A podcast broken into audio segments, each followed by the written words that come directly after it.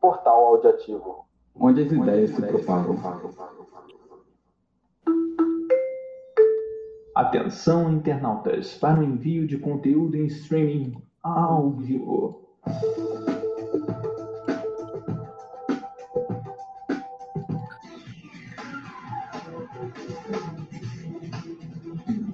Alô, alô, muito bom dia a você sintonizado na Áudio Ativo. Estamos aqui mais uma vez. Eu sou o Yuri.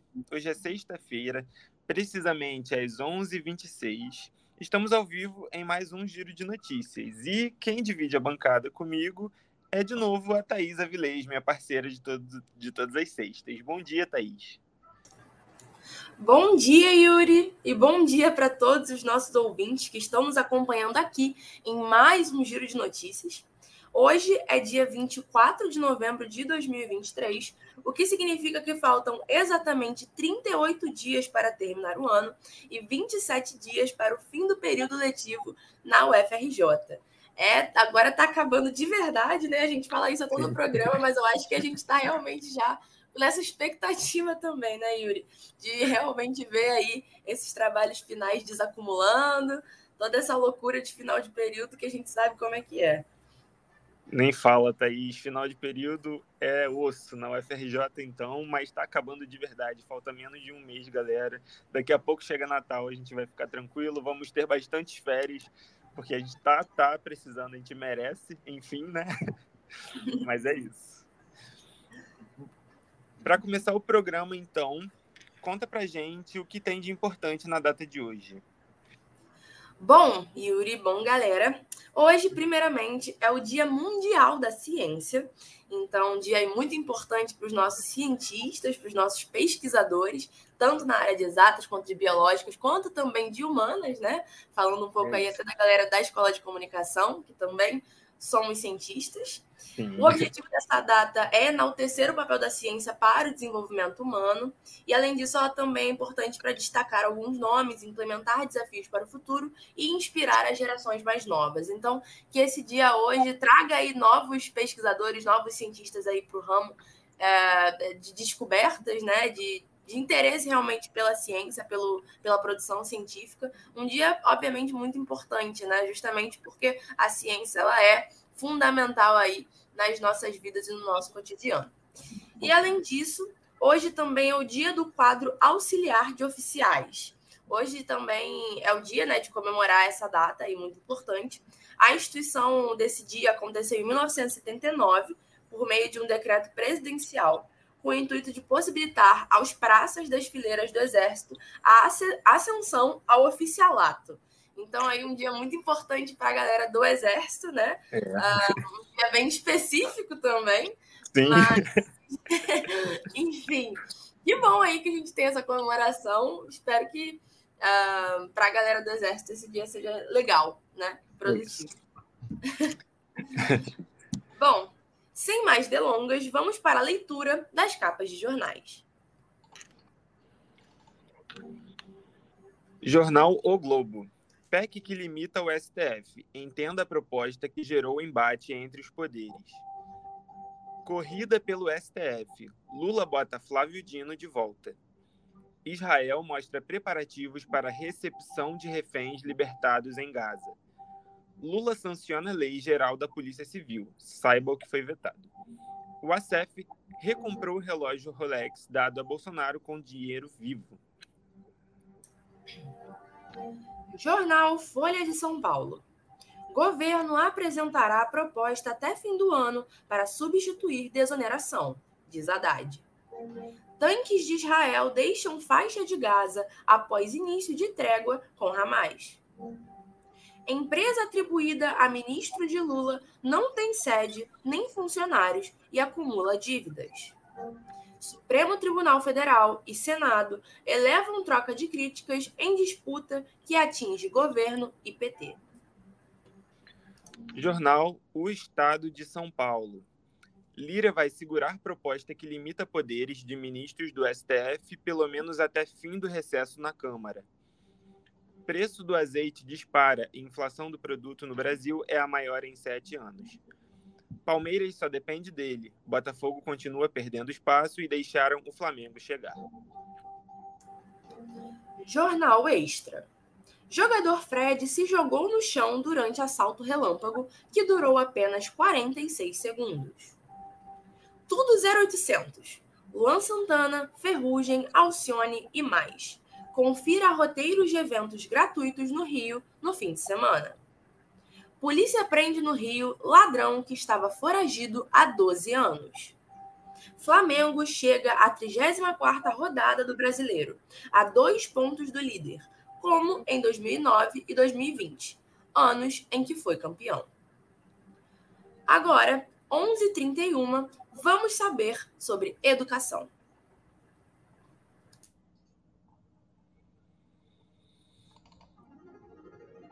Educação.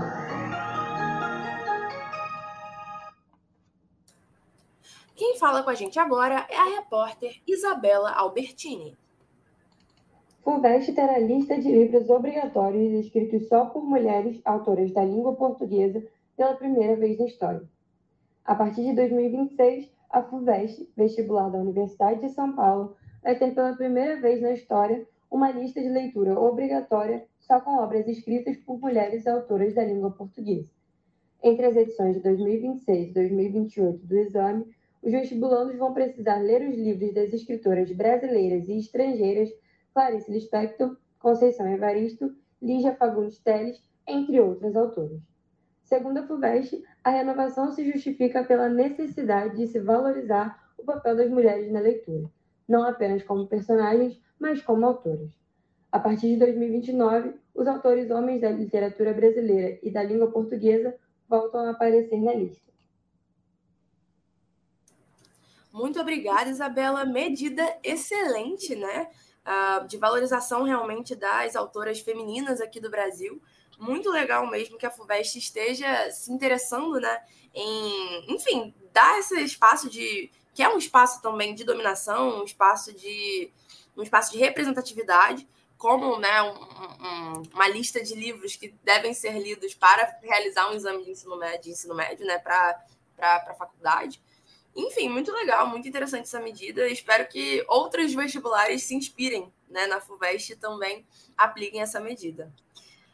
Bom, agora, 11h33, é hora de saber o que é notícia nos três poderes. Política, os três poderes no seu rádio. Vamos agora com a repórter Ana Lourdes. Bom dia, Ana. Bom dia, ouvintes dos Giros de Notícias. Bom dia, bancada. Trago aqui para vocês, é, como já deve ser tocado a vinheta, né? Uma notícia de política sobre a proposta de prorrogação da desoneração da folha de pagamento das empresas senador do Partido União do Estado da Paraíba e autor do projeto, afirma que vai procurar apoio do parlamento para derrubar o veto do presidente à proposta. A desoneração da folha de pagamento das empresas começou de maneira provisória em 2011, mas foi mantida durante os últimos anos. A proposta, escrita por Efraim Filho, era de que a ação fosse prorrogada até 2027. A partir desta medida, a contribuição para a previdência social de setores intensivos em mão de obra passou a ser de 1 a 4,5% da receita bruta, que anteriormente era na faixa ali de 20%. Segundo o presidente Lula, o veto se justifica pela inconstitucionalidade do projeto e por ir contra o interesse público. Então, volto com vocês. Muito obrigado, Ana, pelas informações. E agora vou trazer aqui também mais algumas informações sobre política, o que está acontecendo né, lá em Brasília. É, o diretor da Polícia Federal acusou o governo Bolsonaro de interferência política. Em entrevista exclusiva à CNN, diretor-geral da Polícia Federal, Andrei Rodrigues, é, mencionou as sucessivas mudanças no comando da, da, Polícia Federal como responsáveis pelo bloqueio de ações durante o período do governo Bolsonaro. Ele disse, abre aspas, nenhuma empresa, nenhuma instituição se sustenta pode ser produtiva com tamanha alternância, porque isso implica mudança de diretores de superintendências, ele afirmou. É... O Pacheco, Rodrigo Pacheco, também chama a reação de ministros do STF à aprovação de PEC de agressões. é, ele disse que sofreu agressões dos ministros após a Casa, o Senado, aprovar a PEC, que é uma proposta de emenda constitucional que limita as decisões individuais do judiciário. O placar foi igual nos dois turnos de votação, 52 votos a favor e 18 contra. É, na Câmara, é, vai caber ao presidente da Casa, Arthur Lira, decidir como será a tramitação, ou seja, por quais comissões vai passar ou se terá um rito mais rápido. E a gente já sabe que o Lira disse que vai adiar essa votação até pelo menos o término do recesso. É, no início da sessão de quinta-feira, ontem, o presidente do, do, STF, o ministro Luiz Roberto Barroso, afirmou em nome do tribunal que as propostas legislativas de alteração nas atribuições do tribunal, que foram aprovadas na quarta-feira, não são necessárias e não contribuem para a institucionalidade do país. O ministro Luiz Roberto Barroso, Gilmar Mendes e o Alexandre de Moraes disseram que essas medidas eram desnecessárias. Então, a gente está tendo aí mais conflitos entre os poderes é, o poder legislativo, o poder judiciário, que acabam interferindo é, na política no geral, né, nas, nas, decisões que precisam ser feitas, e com o governo federal também, o executivo do nosso país. Então, vamos ficar ligado para ver como isso vai se desenrolar nos próximos meses e no próximo ano também. Com certeza, vamos esperar aí atualizações sobre esses casos. Bom, agora é hora de saber como fica o tempo no Rio de Janeiro. Previsão do tempo. Bom, Thaís, depois de uma semana de muito calor, semana passada e essa semana, né? Essa semana a gente teve uma amenizada, mas ontem fez muito calor. Hoje amanheceu chovendo. É, chuva desde o começo do dia e promete ficar durante o dia inteiro a máxima é de 26 graus e a mínima de 21. Então, um clima bem ameno, é, diferente do que a gente estava passando por esses dias, essa onda de calor extrema. Final de semana, sábado, é, a máxima é de 26 graus e a mínima de 20. Sol com muitas nuvens durante o dia. Períodos nublado com chuva a qualquer hora também. No domingo, a máxima é de 27 graus e a mínima de 19 vai ficar nublado com aberturas de sol à tarde. Pode garoar de manhã e de noite. Então a gente vai ter um fim de semana fresco, um fim de semana chuvoso também, é, sem muito calor.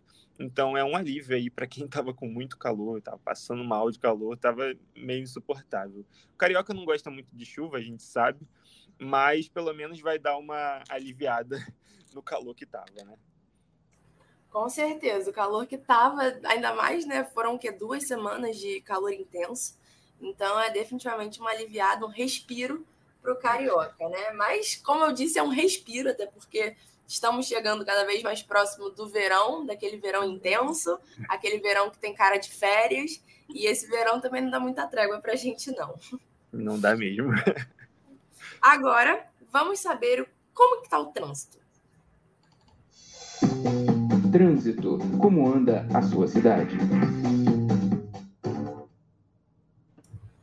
Bom, gente, há 24 minutos atrás um, foi anunciado pelo Centro de Operações do Rio que estava havendo uma manutenção da via na Gávea, né, de uma via na Gávea. Então, existem algumas equipes realizando manutenção da via e ocupando uma faixa da Avenida Padre Leonel França na altura da Praça Sibelius. Então, apesar do trânsito estar em boas condições, é interessante a gente saber isso, né? Principalmente para o ouvinte, caso tenha que passar por vias próximas ao local. Há 14 minutos atrás, houve um acidente em Jacarepaguá. Um, foi um acidente entre um caminhão e um carro, ocupando a faixa da pista lateral da Avenida Salvador Allende, na altura da estrada do BRT, no sentido recreio. Uh, o Centro de Operações do Rio também já está no local, porém o trânsito apresenta algumas retenções. Então, uh, interessante evitar também aí a Avenida Salvador Allende, essa região, por conta desse acidente. Uh, por fim, a manutenção da Via Gávea, né, como eu disse, é, ela já está sendo resolvida, então, para quem precisa pegar essa via realmente, também não precisa se preocupar tanto, porque já está havendo uma, uma solucionamento dessa questão. Uh, e, por fim, a ponte Rio-Niterói, né? Uh, o sentido Rio de Janeiro está com fluxo normal de 13 minutos de travessia, porém o sentido Niterói apresenta lentidão no Mocanguê até o, até o pedágio. e a travessia está sendo de 22 minutos. Então, uma travessia mais longa, um trânsito mais lento, né, mais com mais retenções, e por isso, para as pessoas que estão saindo do Rio para ir para Niterói, se atentar aí a esse tempo de travessia. E por fim, né, gente, uh, as pistas estão escorregadias por conta da chuva. Uh, como a gente disse aí na previsão do tempo, a chuva pode vir a qualquer momento. Então vamos ficar atentos no, no trânsito, né? Dirigir com atenção e responsabilidade para evitar mais acidentes. É isso, Thaís. Obrigado pela, pelas informações aí, muito detalhado. É, e agora vamos falar sobre economia. Economia. As notícias que mexem com o seu bolso. Vamos com a repórter Júlia Sirena. Bom dia, Júlia. A Black Friday 2023 chegou e esse ano o principal responsável por mexer com os ônibus dos consumidores é o calor. Segundo os dados do Google, itens como ar-condicionado e ventilador estão entre os 10 mais buscados nos últimos quatro dias, reta final para a Black Friday, que acontece hoje. No caso do ar-condicionado, houve um aumento de 535% na procura pelo item no início dessa semana, em comparação com a média diária de outubro, mês sem a sazonalidade da Black Friday. Para efeito de comparação, o avanço no mesmo período em 2022 foi de apenas 25%. A alta não é à toa. O Brasil vem enfrentando uma onda de calor intensa, com máximas superando os 40 graus em diversas cidades e sensação térmica perto da casa dos 60 graus, como registrado no último final de semana no Rio de Janeiro.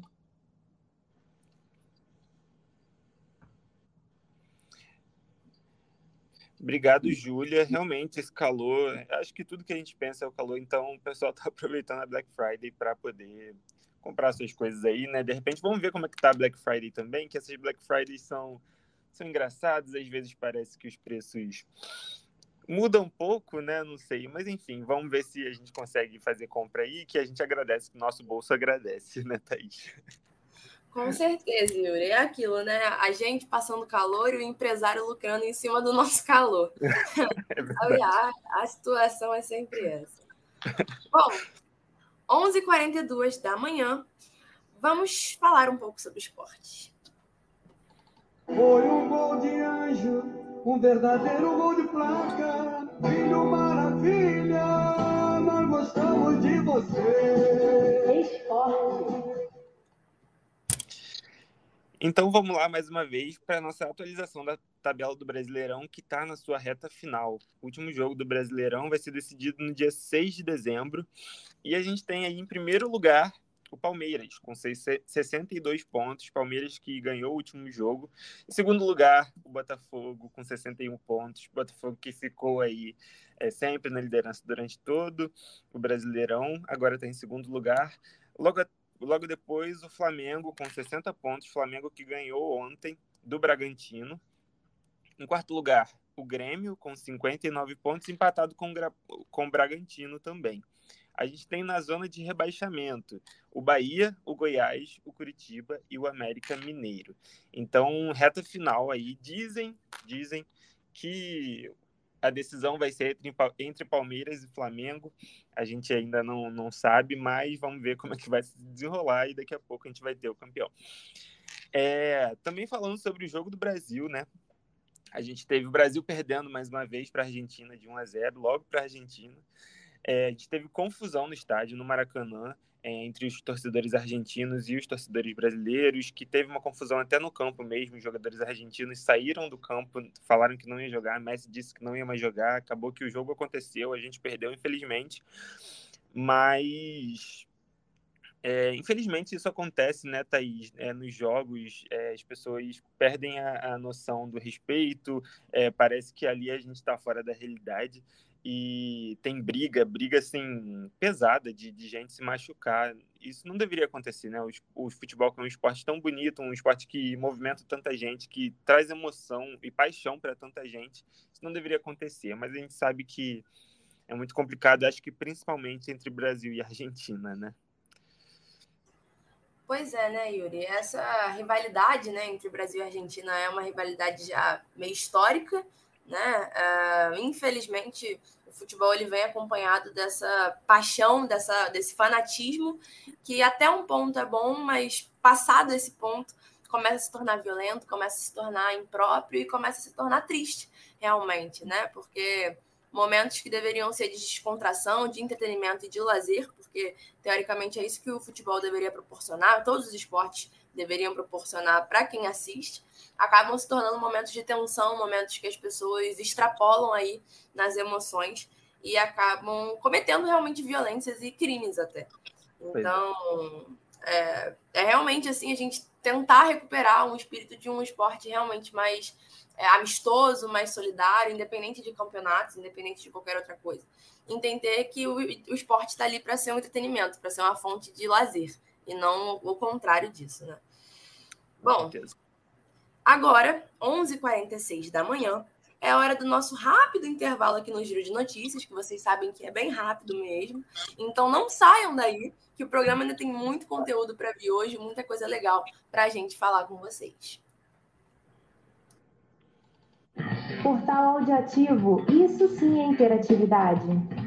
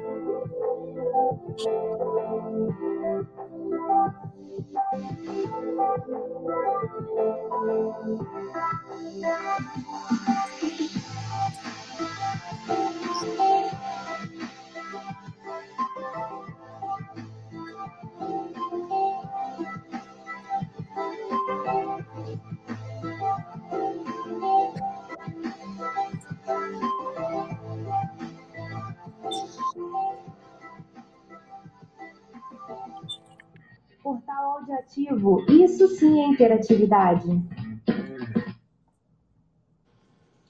Voltamos do nosso intervalo para continuar com a nossa programação do nosso giro de notícias. Agora são 11h48 e agora vamos falar da nossa amada UFRJ. Universidade.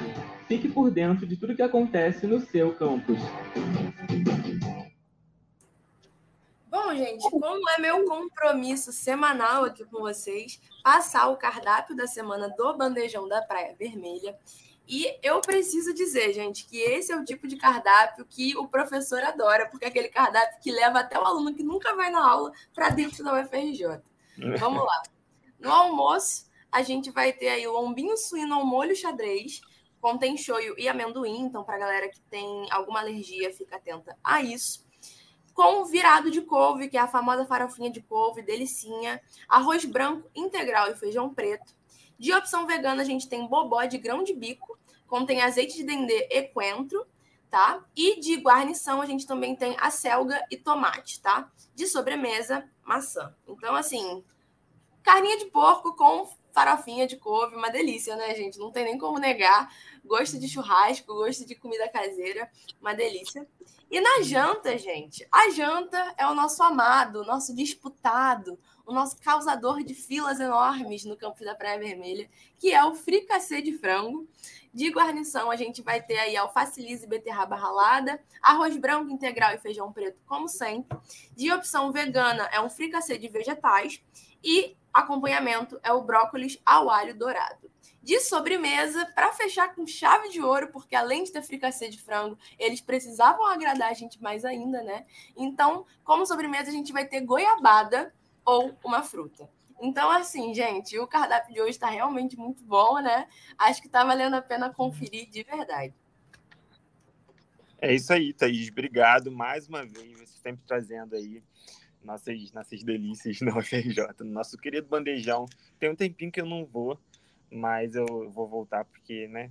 Comida boa e barata, então a gente, a gente tem que valorizar isso, né? Bom, e agora eu vou, vou fazer um, um breve comentário sobre uma feira que está rolando na UFRJ, começou hoje, e eu acho que é muito importante a gente falar sobre as inovações que a nossa universidade traz, a universidade pública traz para a sociedade, né? E é a feira de inovação biotecnológica, que vai acontece hoje na Inovateca, na Ilha do Fundão e vai exibir pesquisas de ponta, é, como pesquisas de recuperação de mangues contaminados, uso de nanopartículas para tratamento de água, monitoramento da biodiversidade por meio de DNA ambiental e uso de biodetergente capaz de eliminar traços de contaminação com, com petróleo no solo e na água são trabalhos muito importantes é, que serão apresentados nessa feira, quinta-feira de inovação biotecnológica, que é promovida pelo Instituto de Microbiologia Paulo de Goiás, da Universidade Federal do Rio de Janeiro, e da Fundação Oswaldo Cruz também, a Fiocruz. Então, muito importante, a gente sempre com, com novidades nas pesquisas da nossa universidade, que é muito importante, cada dia mais a gente precisa ter mais incentivo a essas pesquisas, né? E é isso, só para a gente ficar ligado mesmo no que está acontecendo na nossa faculdade. Com certeza, gente. Então vale a pena ir conferir essa feira no Fundão também. Certeza. Agora vamos falar sobre internacional. Internacional. Um mundo de notícias ao seu alcance. Quem fala com a gente agora é a repórter Renata Rins. O jogador de futebol Daniel Alves é acusado de ter estuprado uma mulher em boate em Barcelona em dezembro de 2022. Ele nega, mas está em prisão preventiva desde 20 de janeiro. A Audiência Nacional de Barcelona, a corte mais alta da cidade, disse que ainda não há data para o julgamento. O Ministério Público de Barcelona, na Espanha, pediu nesta quinta-feira, dia 23, nove anos de prisão para o ex-jogador da seleção brasileira, Daniel Alves. A juíza do caso também determinou que o réu precisará pagar 150 mil euros, cerca de 784 mil reais, à suposta vítima para cobrir eventuais danos e prejuízos. O valor já foi depositado em outubro por sua defesa. É isso. Muito obrigada, Renata, pelas informações, né, as atualizações do caso Daniel Alves, que são muito importantes aí, com certeza, não só para, enfim, para a vítima e tudo mais, mas para o cenário internacional também, porque é, todos nós né, queremos saber mais informações sobre esse caso. É um caso muito absurdo e exige né, é, a apuração imediata e o mais rápido possível para que a vítima possa ter né, a, sua, a sua justiça feita, realmente. Com certeza. Precisa, é, justiça precisa ser feita, né? E agora trazendo uma atualização até um pouquinho antiga, mas a gente precisa falar disso, que é uma notícia importante, da eleição de Javier Milei na Argentina, o candidato da direita de 53 anos, que era da coalizão La Libertad Avanza, venceu o segundo turno das eleições presidenciais no domingo, último domingo. Ele derrotou o representante peronista, que é é, referência né, na Argentina, que sempre que governa, governa, governava a Argentina tem muito tempo, Sérgio Massa. Ele era ministro da Economia também, que era da coalizão União por la Pátria. É, com 99% das urnas apuradas, o Milley tinha 55% dos votos válidos, contra 44% do ministro da Economia argentino, Sérgio Massa.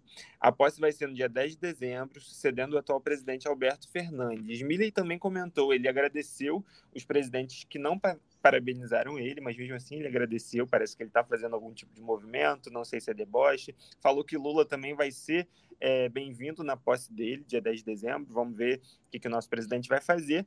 É, mas a gente sabe que tem um grande, uma grande diferença política entre muitos governantes. Milley é, é bastante radical em alguns aspectos, ele é de direita, mas ele traz elementos. É, do liberalismo, né? Liberalismo econômico exacerbado. Então, ele é uma figura polêmica, conseguiu ganhar a eleição. É, a, a, Argentina, né, que tem uma inflação anual de 142,7%, juros de 136% ao ano e quase metade da população na linha da pobreza. Então, sempre surgem essas figuras, né, que, que vêm, é, dizem que são é, outsiders que vêm de fora da política. Milley, que, que já foi deputado por Buenos Aires em 2021, mas sempre vem com promessas. Muitas comparações com Bolsonaro foram feitas. Então, vamos ver como vai ser o governo, como vai ser a posse, o que que Milley vai fazer e se ele vai, é, se ele vai cumprir suas promessas, se, se ele vai conseguir de alguma forma, né, melhorar é, a economia da Argentina. Vamos ver. Com certeza, é, acho que só vale salientar também, né, que a relação entre Argentina e Brasil pode ficar também bem estremecida, justamente pela diferença política, né? É. No momento que o Milei foi anunciado como presidente do, da Argentina, né, o Lula não se é, pronunciou a respeito, não comentou. Então, acredito que isso já seja um sinal também de um afastamento, talvez, de forças, né, entre Argentina e Brasil. É verdade. Argentina e Brasil que sempre conversaram bem na questão política, porque eram no mesmo espectro, espectro né? Tipo, o, o governo Lula e o governo peronista sempre foram próximos. Então, vamos ver o que, que, vai, que, que vai dar. É, e agora vamos falar sobre a cidade do Rio de Janeiro. Cidade. Acompanhe o dia a dia da cidade maravilhosa.